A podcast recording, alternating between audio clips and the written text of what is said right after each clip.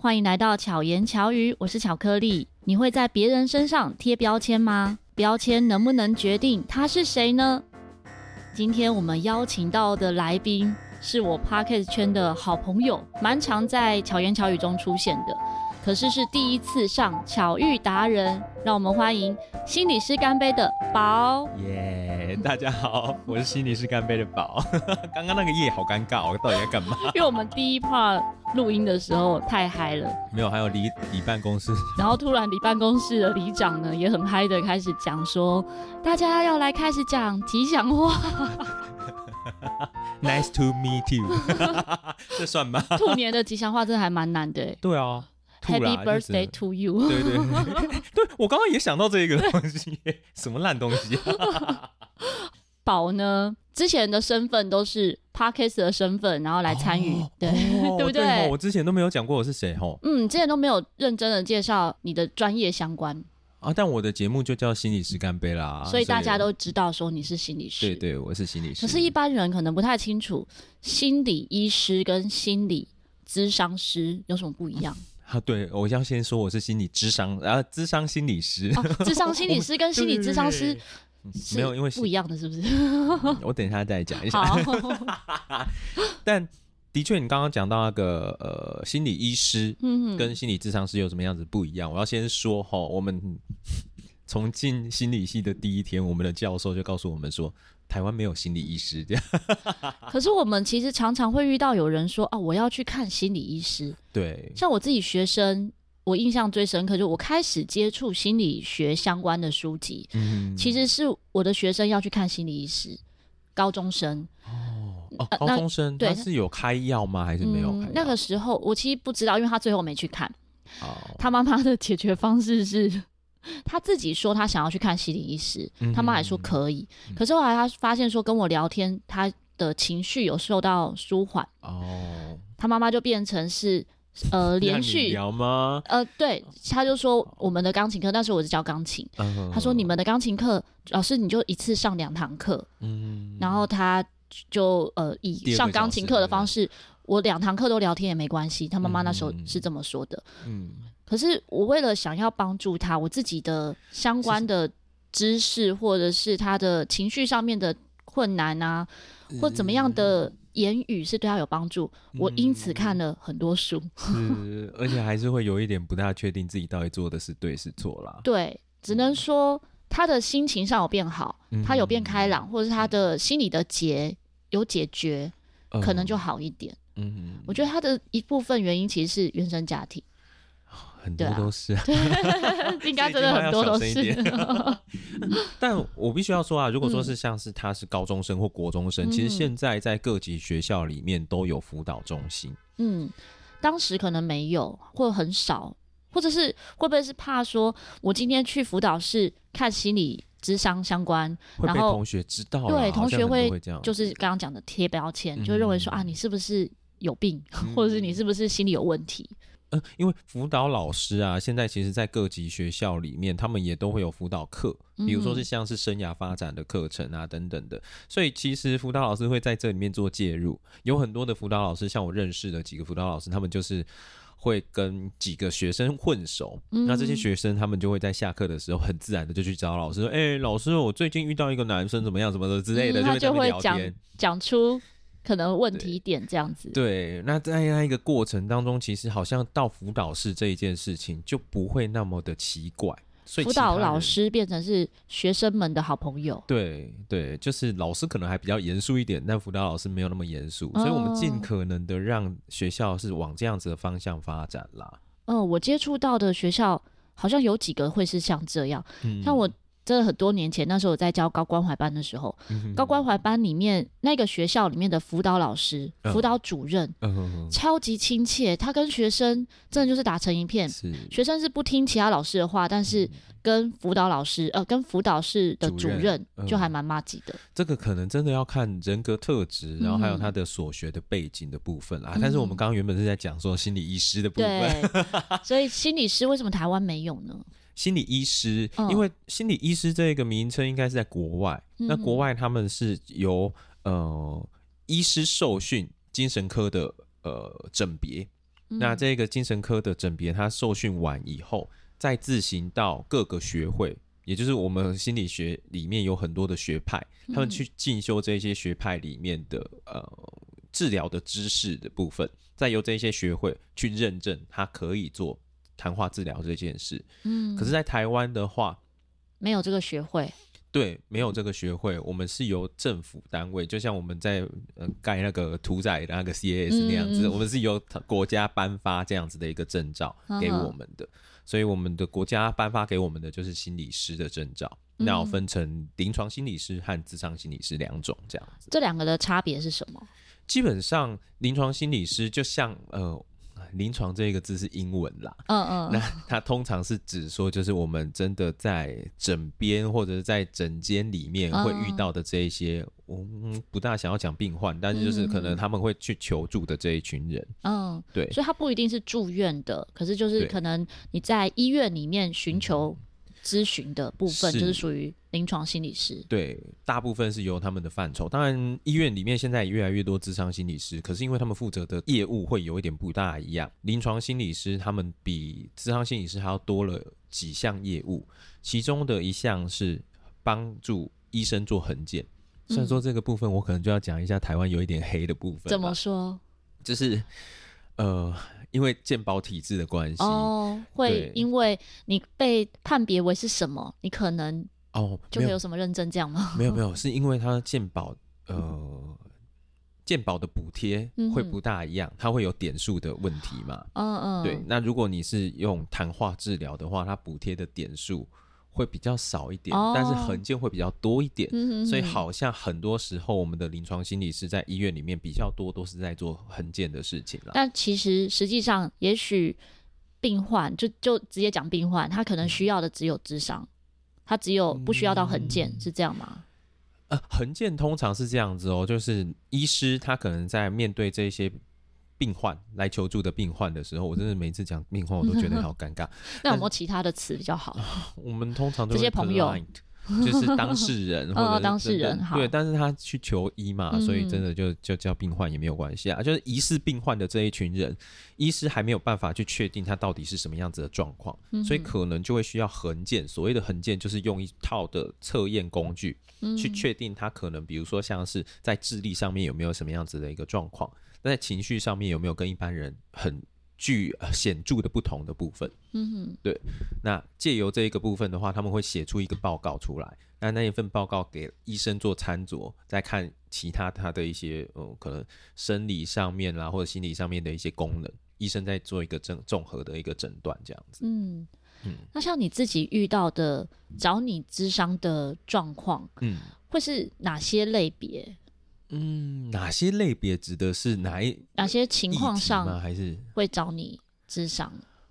真的好多哦，但可能因为我其实，在最常见的会是什么？呃，其实我觉得大概都不脱人际，嗯，这件事啦，对，但是人际也会衍生很多的部分，嗯，比如说他有一些是人际退缩的部分，嗯，所以可能他就会延伸比较多，比如说像是。嗯，他没有办法去跟别人上课。有一些拒学的学生，其实就是这样，就只想要在家里自学。对，那有一些人他是跟人群就疏离了，甚至他没有办法跟别人建立关系。嗯，哦、嗯，那这些部分好像也会有，都是跟人际关系有关。对，那也有一些人是面对人的时候会很焦虑，他很担心别人到底是怎么看他的，嗯、所以他会一直很强调他的表现要是怎么样子的，嗯、这也是其中的一种。那当然，就像刚刚讲的，好像跟原生家庭啦，或者是跟他的爱情啊、友情啊、特殊的一些事件会有关系的，这也会有。嗯嗯，对，所以其实好像蛮……如果这样讲起来，好像。其实所有人都有这样的问题啊，是啊，是啊，只是有没有办法自己消化，嗯，有没有办法，你可能呃，算是从生活经验中找到答案，是。那如果他是没有办法找到答案的，他就需要寻求帮助。对，我觉得这个部分的话，好像有的时候就会。我不知道这样子讲到底好不好，欸，就我的立场来说，嗯、可是那个真的有的时候跟我们的生活到底幸不幸运有关。嗯，那个幸不幸运不是说，哎、欸，遇到什么样子的事情一定幸运，遇到什么样子一定不幸运，而是你有没有在你有能力去应对某一件事情的时候，遇到某一件事。然后这一件事情让你学习到了怎么样子去应对相似的事情。嗯嗯，哦，我觉得幸运真的并不是事事件本身，嗯，它是什么？嗯、我觉得事件所有事件应该都是中性的，是，而是我们怎么去看待那个事件。是啊，就像我。从小应该真的算是从小吧，我就很常出车祸嘛，或者是跌倒。哎、欸，我大一的时候也很常出车祸，我每，每个礼拜都出一次。我那时候的出车祸到就是常常身上都是包来包去的，呃，然后或者是跌倒，呃、或是反正就各种的受伤。那别人看起来就说：“哦，陈如你真的很衰哎、欸，就会用这样子的 词在我身上。”可是我自己看自己，我会觉得我很幸运啊。比如说，都没什么事。对，我的我的样子受伤，但我还能出门，我还可以正常上课、嗯、教课，或者是我没有伤到脸啊，嗯、不知道脸要包起来的那种。我觉得这一件事情是还蛮重要的，也、嗯、就你刚刚讲的，那当然是一个很明确的一个例子。嗯，可是即使是不是像我们受伤者这样子的例子，就比如说像是我们刚刚讲原生家庭的这一件事情。嗯嗯为什么我们很常讨论原生家庭？就是因为原生家庭它通常会是我们在出生以后第一个接触的场所。嗯，所以我们对于每一件事情的诠释的方式，通常都会是我们跟原生家庭的人互动而来的。嗯，所以有的时候，好像你在原生家庭里面，你遇到什么样子的状况的时候，可能。你的父母会是怎么样子应对他，或者是你看到你的父母面对什么样子的事件的时候，他们是什么样子的反应？嗯，很长就会造成了你对这一件事情到底是什么样子的观感？嗯，或者是认为自己可能也会复制那个关系？对对，或者认为合理化这些行为。跟发生，嗯，或者有的时候，甚至是事情并不一定会照原本他所想象的剧本发生。就比如说，像是在感情关系里面，嗯、你有可能在原生家庭里面，其实可能你看到的父母的相处状况是怎么样子的，所以你就会预设你的另一半他一定是这样。对，但可能根本就不是啊。嗯、没错，我真的蛮同意这个的。我觉得，如果自己的原生家庭的关系，你在心中没有。不管你是真的面对面的和解，嗯、还是你在心里面跟他和解，嗯、或是理解说我自己是会幸福的。如果没有这些认知的话，很有可能就像刚刚宝说的，就是你有很多的预设立场，嗯、那你就会心想事成。是，可是好难哦，要和解，这真的是真的是很难，是每个人的会有不同的课题啦。嗯、我算真的算幸运，就是我这一个。关系在这个部分上面，可能只能说可能，因为人生还没有到尽头，不知道还有发生什么事情。我要把里面那个人叫起来，叫他来听听这一段，就看说十年后他会不会有有什么不同哦。嗯，但至少是现在，而且知道怎么去珍惜彼此的关系也是非常重要的。是是，因为有些人会一种状态是，我没有这一段，我还有下一段，他就不会好好珍惜。现在这一段关系，我觉得好像很多时候会是这样子诶、欸，我没有这一段，嗯、还有下一段的人，通常想的是这一段感情，其实好像跟我想象当中的感情是不一样的，样嗯，所以他好像心里面就已经预设了感情应该要是怎么样子的。那那一个预设到底是怎么样子？也许是我们的文化造成的，嗯、也许是我们的家庭造成的，嗯，所以他心里面好像就有一个剧本是应该要怎么写。哎、欸，不过刚刚那样讲也有也有也有问题，嗯、因为也有一些情况是。真的就不适合，就我们旁人看都已经觉得是不适合了，但他们觉得哦，我一定可以走下去的，然后彼此又很痛苦，这种情况也是有，嗯，也有过度付出的，我好像在讲我自己没有啦，我能理解，其实每个人都有可能是在这一些情感层面上面。不断的，不管你是遇到过度付出啊，或者委屈自己，嗯、或者是哦零零总总，嗯，可是都是从中去探索自己。是，我觉得很长是这样子的，因为在感情里，哦，虽然我们这样子好像就一直着重在感情这上面 但的确就是在感情里面，就像我刚刚讲说，我比较容易付出的原因，是因为我好像在过往成长的过程当中，我很习惯去扮演一个付出的角色，嗯、而且我知道我只有在。扮演这个付出的角色，或者是我达到了某一些人的期待的时候，你会很开心。可能不是不是我很开心，而是别人才能够放过我。你是期望对方开心，还是只是希望他放过你？可能都有吧。嗯、可能是我只有在那样子的时候，才会感觉到哦，对方是重视我的。嗯，我好像必须要这样子做，我才能够在被他看见。对，嗯，对，所以。嗯，这个或多或少应该每个人都会有一点。对啊，但我也很佩服那种完全不在乎别人的人。对啊，好赞哦，过得很自在，就是好像天塌下来都不关他的事。其实我爸爸就是这样，他、嗯、我们自己小以前在讨论，呃，跟我妈妈在讨论我爸爸的时候，觉得，哎、欸，真的是天塌下来，他都觉得有别人顶着。哦，那不管他做什么都没有关系，这样、嗯、他，可是他活得快乐吗？他也没有觉得活得快乐，他可能，他觉得他是可以很做自己，然后觉得很自在，嗯、可是他。真的又非常聪明，他做很多事情都是走在别人的前面，可能走比别人前面二十年哦，那一种，所以就时不我与那样的感觉。嗯，所以他会觉得哦，这个社会怎么，这个世界怎么都不懂他，嗯的那种感觉。嗯，那他实际上是真的很聪明。现在回过头来看，他以前做过的事情，真的有些东西是现在的人才在做。像他在可能十几二十年前，他就已经在做自己研发电动车哦，但是现在大家都在骑电动车嘛。但这个好像就跟我们刚刚讲的幸运很有关系，对，也是有关系。就是他就是不是在对的时候做这样子的事情，嗯嗯，那个时候就没有人知道这些东西到底要怎么做，或者是技术还没有突破，或者他可能有这些好的方法，但他没有一个好的方式让他呈现在别人面前。哦嗯、这也跟真的也跟个性有关系，因为他会认为自己最聪明，嗯、然后自己、哦、呃要当老板，是，可是他可能个性上或是特质上是适合当军师。他没有真的理解自己适合什么角色的时候，也会影响到事情发生的结果。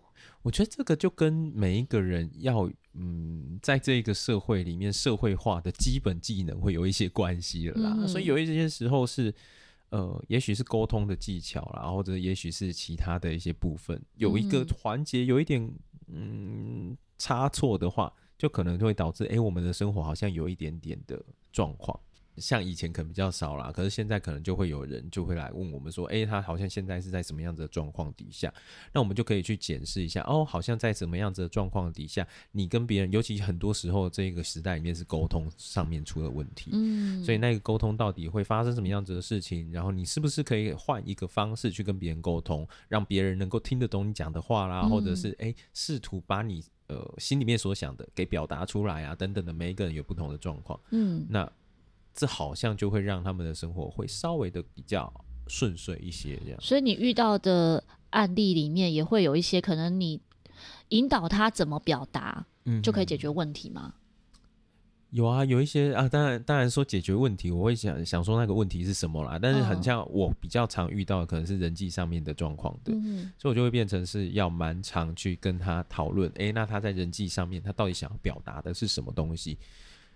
那比如说有一些人，他可能是不知道怎么表达，所以他可能情绪就突然爆冲出来了。那我们就要去讨论说，哎、嗯欸，你真的想要表达是你情绪的那一个部分吗？哦、还是你其实，在那情绪背后有很多的东西是你不知道怎么表达，所以你所以先用情绪来表达。对，那一个情绪反而可能是因为你没有办法表达，所以你很急，所以你很挫折等等的这一些情绪累加上去，嗯，就爆冲出来的东西这样子。嗯、对啊，像刚刚宝说的。会去咨商的种类，很多很多。嗯、你有遇过你聊完觉得你根本不需要来这种情况吗？好像还好诶，但的确我们在咨商里面会有一些人，呃，每一个人的状态会不一样。嗯、我们通常在咨商在做的事情就是自我觉察这件事啦，嗯、也就是能够知道我到底现在是在什么样子的状态底下，我面对的是什么，然后我想要的是什么等等的，这有很多不同的阶段。嗯哼。有一些人，他可能会是自己其实很清楚自己在什么样子的状况下面，然后他也有过智商的经验，他也知道自己卡关在哪里。有的时候，他是因为那一些的呃压力累积到某一种程度，他没有人可以诉说，他知道如果这样子自己会爆掉，嗯、所以他来找心理师来谈话。嗯哼，那也许心理师也可以再给他一些他可能没有想过或卡关的一些关关卡那一个部分。到底发生了什么，或者哪一些部分是他没有看到的，这也是有可能的。嗯，对。那像遇到没有觉察的吗？对啊，像我自己周遭，嗯，好像比较少朋友去找心理咨商，啊、是是。对，也许就是我可能是常常被找，哦，常 常被找来聊聊天的朋友，嗯、所以有可能我周到朋友大部分是哦找朋友聊聊，嗯，可以就可以解决了。那这个部分、嗯、找心理咨商师，他能够协助的东西会有什么是更多的？嗯，因为心理咨商跟朋友，其实我觉得真的，如果找朋友聊聊就好了的话，嗯、那就真的就找朋友聊聊，嗯、那也是一个社会支持。然后有的时候找朋友聊，嗯、当然我们也会知道说哪一些人是我们可以聊什么样子的话题的人，嗯、但跟朋友聊最。和跟心理师聊最大的差别就是，朋友他多多少少会带有他自己的眼光，哦，然后还有自己的期望，嗯哼，比如说像是我们对于某一些人，可能长期在某一个状态底下，我就讲我，比如说我常常遇到忧郁症的人，嗯、他可能是长期在忧郁的状况底下，嗯，如果说我们是一般的朋友的时候，我们会一第一次、第二次讲的时候，我们会教他想开点啦，还是怎么样子？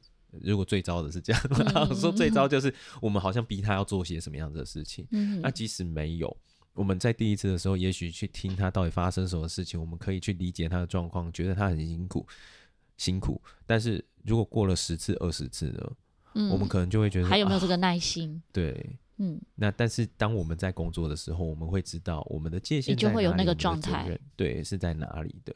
那当然，在朋友的身上的话，很多时候就像我刚刚举例的那一个不好的部分，嗯，有的时候我们会希望我们赶快缓解我们现在感觉到的不舒服，所以我们会叫他说：“哎，你就想不要想那么多就好了。”嗯，对。啊，有的时候我们也许会。去跟他讲说，哎、欸，啊，你这一件事情你就怎么做怎么做就好了啊，啊你干嘛敢管他那么多等等的，我们会给意见，嗯，或者有的时候我们会说，哦，你这一件事情我之前也有遇过，我怎么样怎么样子，我们会转移焦点到我们自己的身上，嗯，嗯，这一些部分的话，都会或多或少让某一些情况的人，他们其实是没有办法再把他自己的状况说出来的，嗯，对，对，真的有时候是同理，可那个同理要看人。嗯，有些人是你讲你的自己的例子给他听的时候，他听到说哦，你比我还衰，他可能就开心一点。嗯，像我曾经遇过一个学生，他才买了陶笛，嗯，然后一回家，第一进门跟他老公讲，嗯、哦，你看我买了一把新陶笛，然后就摔破了，嗯、他。马上打，他是一个已经是大人了，但是他就很难过，就打电话来跟我哭，这样子、嗯、就是说怎么办？我说没关系，也许还能修。然后我就说我有一把陶笛啊，一万二。嗯、有一次在收陶笛的时候，是学生把我摔破了。他听完就觉得、哦、好像还好。对，但是就是这种这种情况，可是也有一种情况是，他会觉得你讲你的例子是你没有同理我，嗯、是你是你，我是我。是，其实我们真的遇过蛮。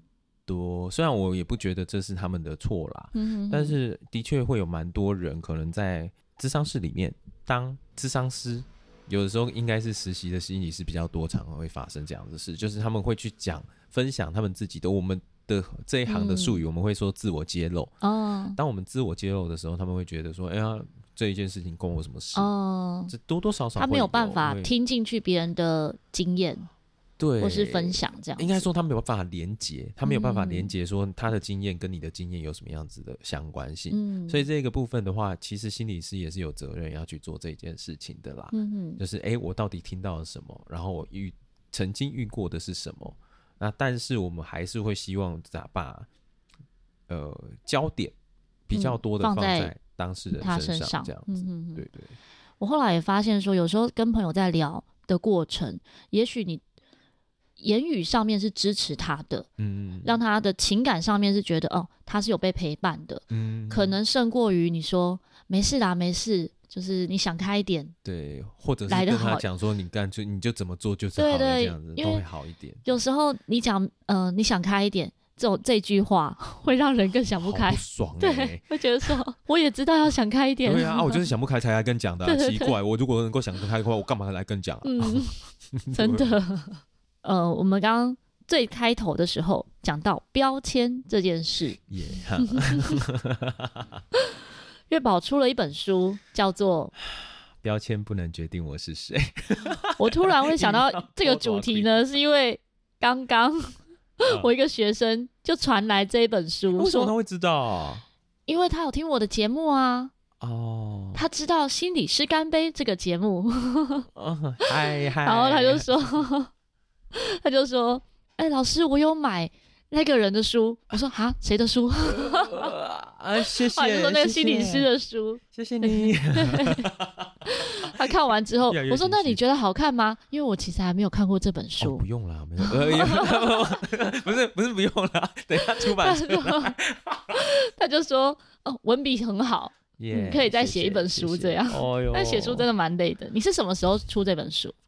是我那个时候，呃，其实那一本书的内容有一部分是，呃，我在硕士班的时候，我的论论文硕硕士论文啊、呃，是叫做自我叙说的一种方式、啊，哦，是写自己吗？对，从自己的部分，然后去摘，呃，去分析自己到底发生过些什么，呃、就等于是自己帮自己。呃，有一点像智商这样子的一个意味，这样子、嗯，自我对话的感觉。对，有一点像是，嗯、然后也是把你的呃，可能因为你在生活的时候，你其实不会去意识到你到底那一个生活是发生什么事情，或者它有什么样子的文化脉络啦，嗯、或者每一个人的角色到底是怎么样子的。嗯、那自我叙说就会让你去试图的看见，在那一个我们都说脉络，我不知道大家听不听得懂。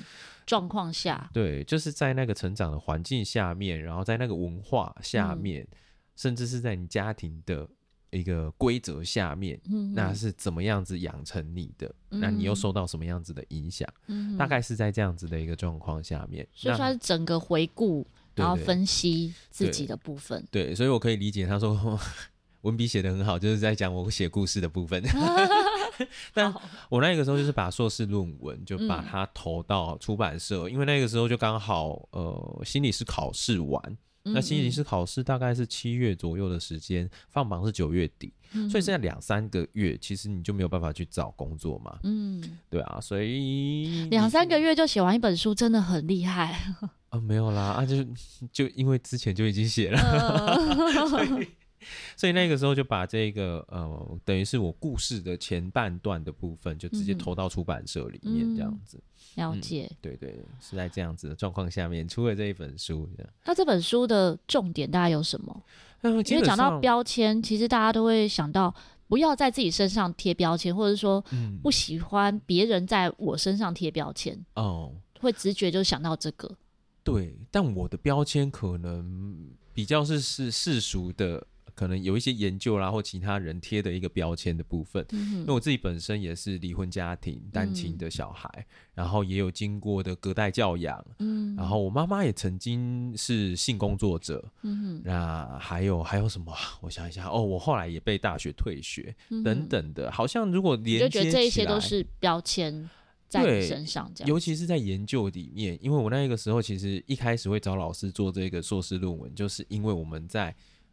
上课的时候，上我也忘了什么课了哈，不要不要去编那个老师，嗯嗯但是就是在上课的时候。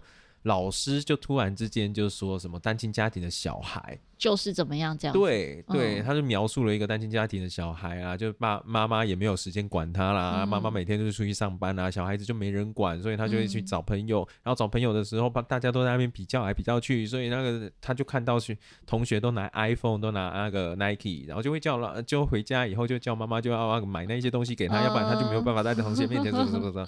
还是他讲的是他自己？哦，我今天是哦。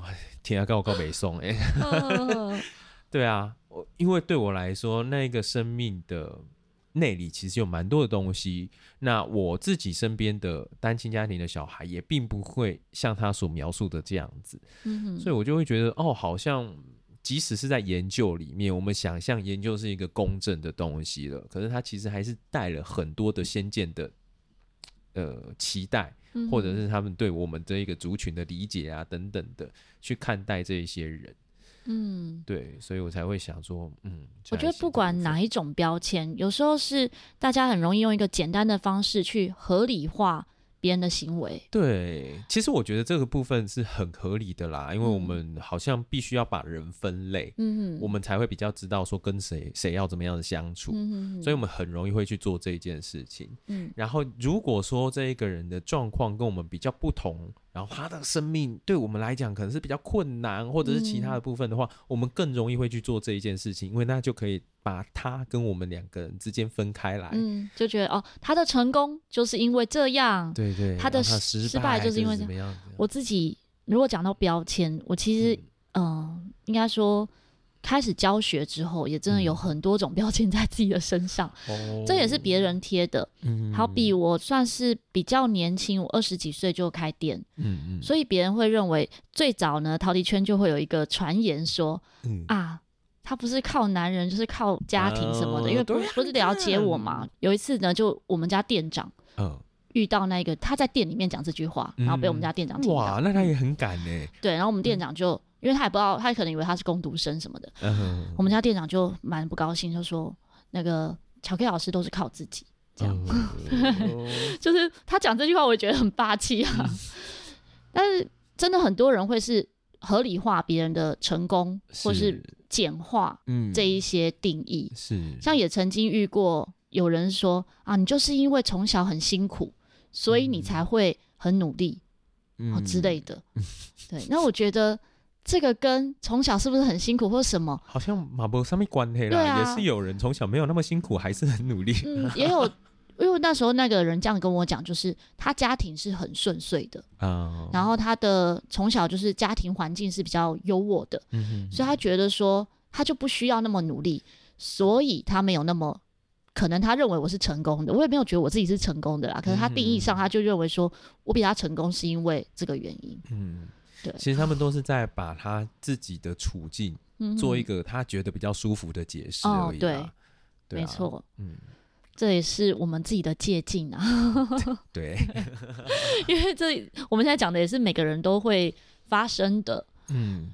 但好像也也，嗯、也因为这样子，所以我那个时候，其实我在读研究所的时候，我其实就比较关注在，比如说像是呃边缘的少年啦、嗯、飞行少年，嗯、或甚至是罪犯身上，嗯、因为对他们来讲，其实也有蛮多标签是贴在他们身上的。对，对我来讲啊，对啊，那我们其实我们。很多时候，比如说像是电视新闻啊，还是什么样子，他们也会很常去讲这一些人就是怎么样子啊，或者是列举他的行为，然后说他就罪大恶极啊，然后说什么，嗯、对啊，那其实也是在做这件事，就是我们刚刚说的，他把我们跟这一些人去做一个分类，分类那好像我们不要遇到这样子的人，我们就是安全的人，或者是我们不会像这样子的人，对，所以。嗯，这分类很简单，啊、但其实也让我们忘记了，我们其实身边也都会有危险，或者是我们必须要自己去检视我们自己的言行啦。嗯，对啊，因为我觉得我自己的幸运是在于我遇见很多不同类型的人。嗯，假使我们就用标签来讲好了，我可能高中的时候打工，嗯，我打工的环境里面就有很多的不良少年。嗯，那他们的不良少年是、哦、对 他们就真的是那种飙车啊。真的那时候就是吸毒卖药、嗯、啊，自己没有吸毒但卖药，嗯、然后会有很多的呃，现在看起来呃也不能说现在看起来就就是不好的行为，嗯、哼但因为他们觉得我非常的单纯，嗯、然后在那个时候他们就告诉我好多，嗯、很黑暗。其实他们很很他们很好，他们其实这是好的，因为他就是保护我，嗯，他他们那时候叫我，他们觉得我很像阿信。现在可能没有人知道阿信是什么，感恩的心。对，我我想说，我应该要唱吗，这应该有版权。他们因为嗯、呃、会。某个程度上的同理我吧，觉得我很辛苦，哦、或者是觉得想要保护我，就告诉我很多他们同类的人啦。我觉得，因为他们会很容易会把可能社会上面依照经济或者是家庭关系，嗯、就会把它分成好几类，嗯，所以他们会觉得说，哎、欸，某一个程度的人，比如说大学生就不懂他们的，嗯、所以他们都不大想要跟大学生讲话，嗯。可是如果说你的家境或者其他的部分有一些部分是跟他重叠的，他就会觉得，哦，这个就是我应该要照顾，或者是我听得懂。懂的，他听得懂我的话的那种，然后他就会特别照顾你。哦，嗯、好可爱、哦！而且是 那种照顾，我觉得很有趣是，是他很怕我会被骗，就是各种的，嗯、不管是行为上的被骗啊，感情上的被骗啊，各种。所以他们是一直欺负我的人，是但是也是保护我的人。嗯、对，我就觉得很感谢有那一段关系，嗯、那一个时光。所以到我在那个。高关怀班的时候，嗯、哼面对这一群孩子，嗯、会更同理他们，嗯、会知道他们是心地善良的。嗯、可能他的行为上会做一些大家大人们都觉得不对的事情，或者是真的要去呃警局的一些状况。是，但是他的内心是善良的。对啊，就像你刚刚讲到那个卖毒的部分嘛。嗯啊，我这样子，我可以在你的节目上面讲我的这一个故事吗？哦，不是我自己的故事，我在看守所里面遇到的人的故事。嗯、我就曾经跟好几个就是有类似的状况，但我就想稍微的把它综合起来，这样子。那比如说像是有一些卖药的人啊，他其实有很多时候他们卖药对他们来讲是他们唯一能够让他们的家拯救他们家庭的一个。嗯条件一个、嗯、一个手段啦，这样说，对啊，因为像我之前就遇到有人，他是诶、欸，可能很早他爸爸就过世了，然后他妈妈就只有带着他两个母子，嗯、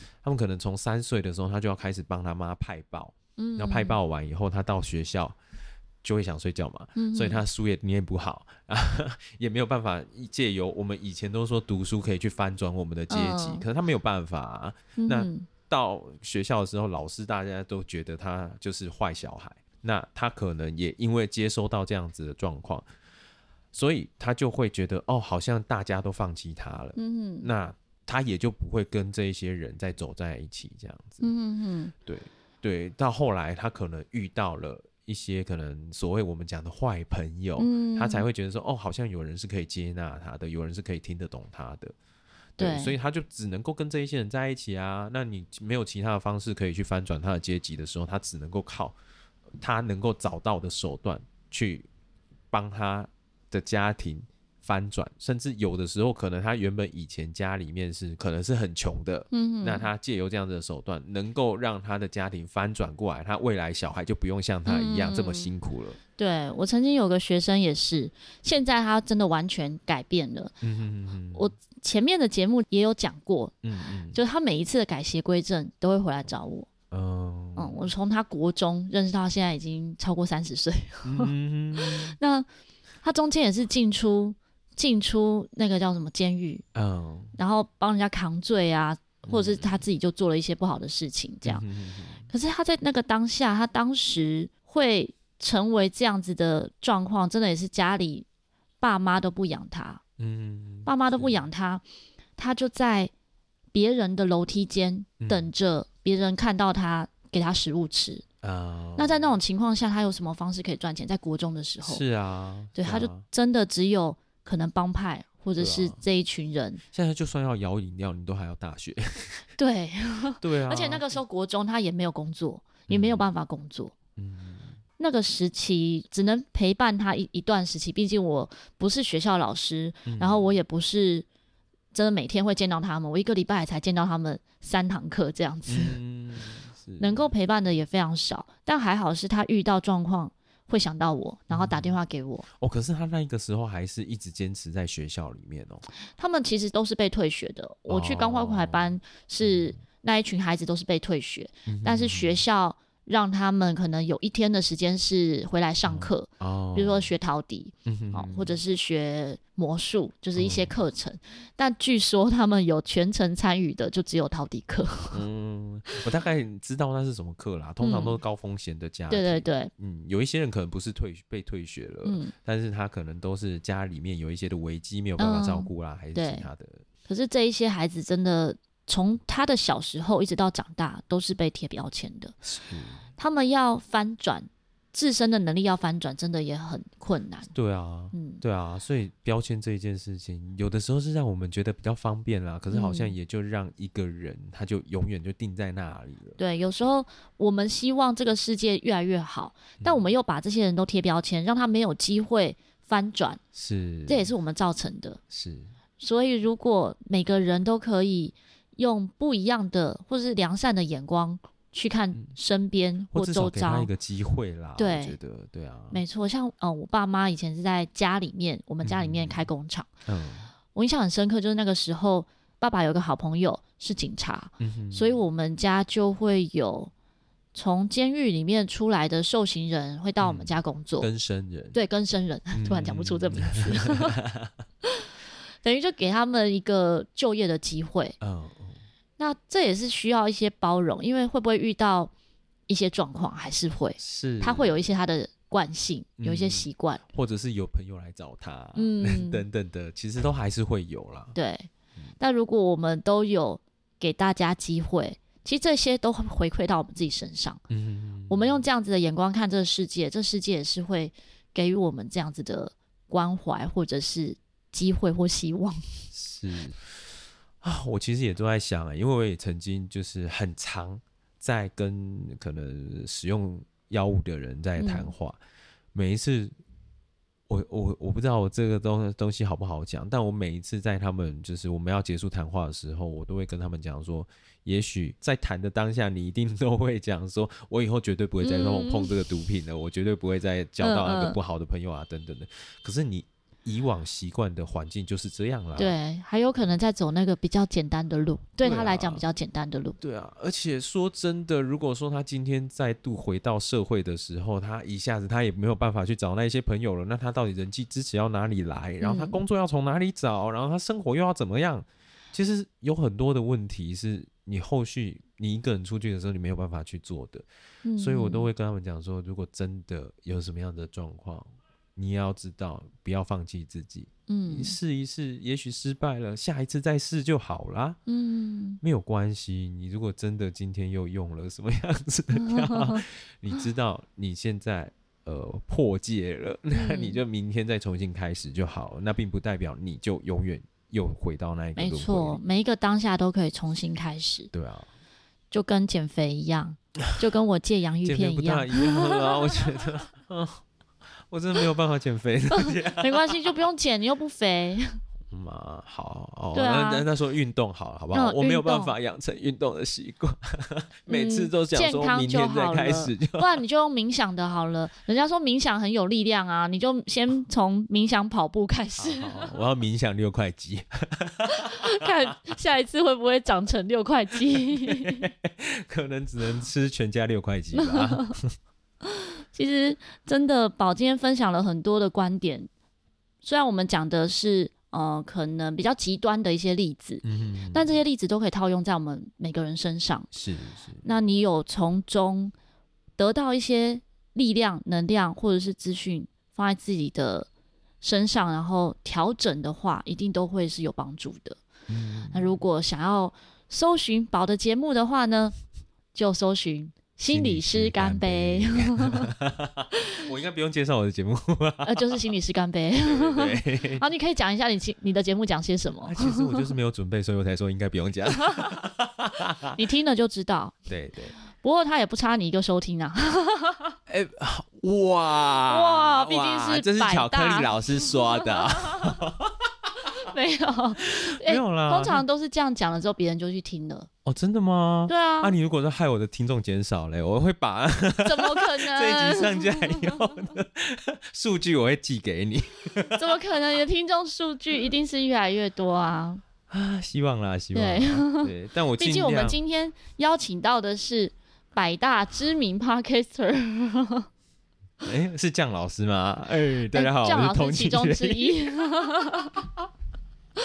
对，哎、心理师干杯！你打开 Apple Podcast 就会看到。哦，真的是不能够一天当百大呢，只有一天而已。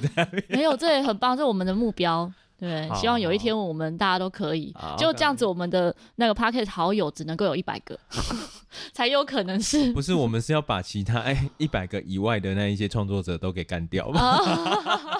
大家一起当百大了哈。好，其实不管是大节目、小节目啊，每个节目都有。它的特色是是、嗯，像光是呃心理相关的、嗯、每一个不同的心理相关的节目，因为我自己有听过不同的节目，我觉得都有不同有趣的地方、嗯。对啊，其实每一个人都在用自己的方式去诠释、嗯、呃自己有感兴趣的议题啦。嗯嗯嗯，对对，所以就算是同样的主题，其实每个人分享起来也都不一样。对对啊。我也不知道我分享起来怎么样，大家都说我的节目很严肃，但其实好像差不多吧。欸、我没有觉得很严肃，对嘛？对啊，为什么？是他们太闹吧、啊？他们是想要听你大笑的时候吧？应该是，应该是。哦哟，很难呢。好啦，我尽量啊。不会不会，你就做自己就好了。对啊、嗯，做自己才是自己自在，然后别人接触到你的时候才会觉得自在。对。啊，我觉得每一个人也有很多不同的面相啦。嗯、就像我可能也有的时候是大笑的，可是好像如果说。有人愿意跟我分享更深层的部分，他自己心里面的一些没有告诉别人的东西的话，我总不能够大笑带过吧？哦，对啊，对啊，所以每一个人有不同的面相，那我们就只是接受他，然后能够很真实的呈现在别人面前，嗯、我觉得那就够了。对，对就像巧言巧语和巧遇达人，就我自己节目里面单口跟访谈的时候，蛮多听众也会说，哎，感觉差很多。呃，对难免吧，因为自己在。自言自语的时候，对啊，那很嗨北，真的就会有有啦。有时候我会自己笑，哦、但自己也觉得蛮白痴的。大笑吧？你不可能在那边分享一件事情，然后 突然在那边大笑笑哎、欸、哦。那可能需要有第二个人格、第三个人格出现的时候。对，而且我跟你讲，我刚刚在那边大笑的时候啊，就有一个在单做单口的人啊，在后面那边白眼我。哦，就是安叔。呃、我们现在这空间里面其实有四个人。啊，对，就安叔，我跟你说，安叔，对，深夜说会话的 Momo，在刚才有一度，如果你觉得我讲话怎么突然有点空拍，对，或者是我刚那个时候就是 Momo 正打电话来，他想要进来，然后我请安叔帮我接电话，然后我就一直在填填空白，对对，然后宝就只能继续继续讲话，继续讲话，我还要一边想，哎，宝刚刚讲了什么，我要怎么接下去，头脑真是峰回路转。听众们有听出来吗？如果没有听出来的话，代表我们都很棒。嗯、啊，应该是听出来的话吧，对不对？如果没听出来的话，就是我们很棒啊。哦、如果有听出来，就是听众很棒。嗯，听众很棒。对，大家来猜猜看，到底是哪一段呢？好，如果喜欢我们的节目呢，欢迎在各大平台订阅、按赞、给予五颗星，然后也可以在 Apple Podcast 留言给我们。嗯，如果你想要留言给宝。联络宝，对，心理是干杯。如果突然之间被 Q，如果想要留言给我，你也可以在 IG 搜寻 R O Y I 点 C。希望心理是干杯的宝和巧言巧语的巧克力可以陪伴你，巧妙克服生活中的压力。我们下次见，大家拜拜。拜。